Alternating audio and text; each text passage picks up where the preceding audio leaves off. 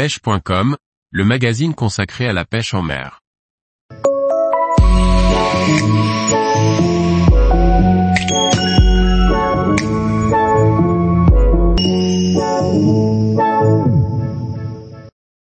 Les atouts d'un long bas de ligne en fluorocarbone pour la pêche au leurre. Par Guillaume Fourier. La tresse a de nombreux avantages lorsque l'on pêche au leurre. Mais elle a aussi des inconvénients, un long bas de ligne en fluorocarbone permet de remédier à ce problème pour enregistrer plus de touches. La tresse est aujourd'hui presque indispensable pour les pêches au lancer ramené ou à l'aplomb, canne en main. Elle offre de nombreux avantages, notamment l'avantage d'offrir un contact direct entre le pêcheur et le bas de ligne. Cependant, elle supporte mal les frottements contre les obstacles sur le fond et elle vibre dans le courant. La tresse présente un défaut majeur, elle ne supporte pas les frottements. Une tresse tendue ne doit surtout pas toucher un obstacle abrasif. En effet, lors de la touche d'un joli poisson, ce dernier se dirige parfois directement vers les roches, l'épave ou tout autre habitat abrasif au risque de sectionner la ligne. Pour pêcher au plus près du fond, il convient d'utiliser un bas de ligne résistant au frottement.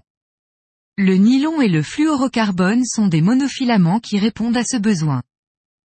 Parmi ces deux monofilaments, le fluorocarbone est plus discret dans l'eau grâce à son indice de réfraction proche de celui de l'eau. C'est bien sous l'eau que la différence se fait, il devient difficilement perceptible à l'œil des poissons.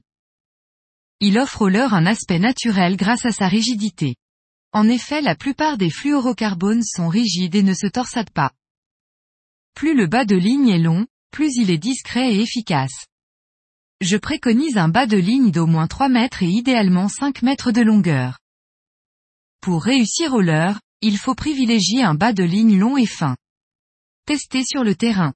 L'un des pêcheurs utilise 1,5 m de fluorocarbone en 0,35 mm de diamètre et l'autre 4 mètres en 0,28 mm. Avec le même leurre, la différence est généralement radicale en termes de nombre de touches. La prime va à la finesse. Reste à trouver le bon équilibre pour ne pas casser un joli poisson.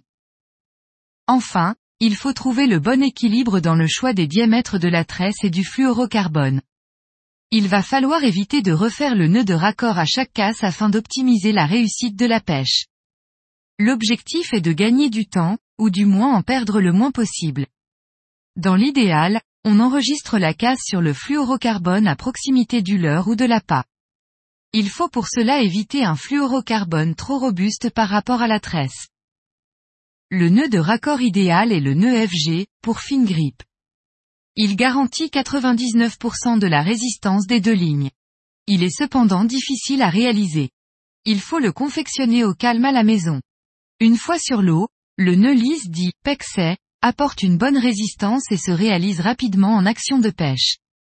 Si vous pêchez à l'aplomb du bateau, sans lancer, le nœud Albright convient également. Tous les jours, retrouvez l'actualité sur le site pêche.com et n'oubliez pas de laisser 5 étoiles sur votre plateforme de podcast.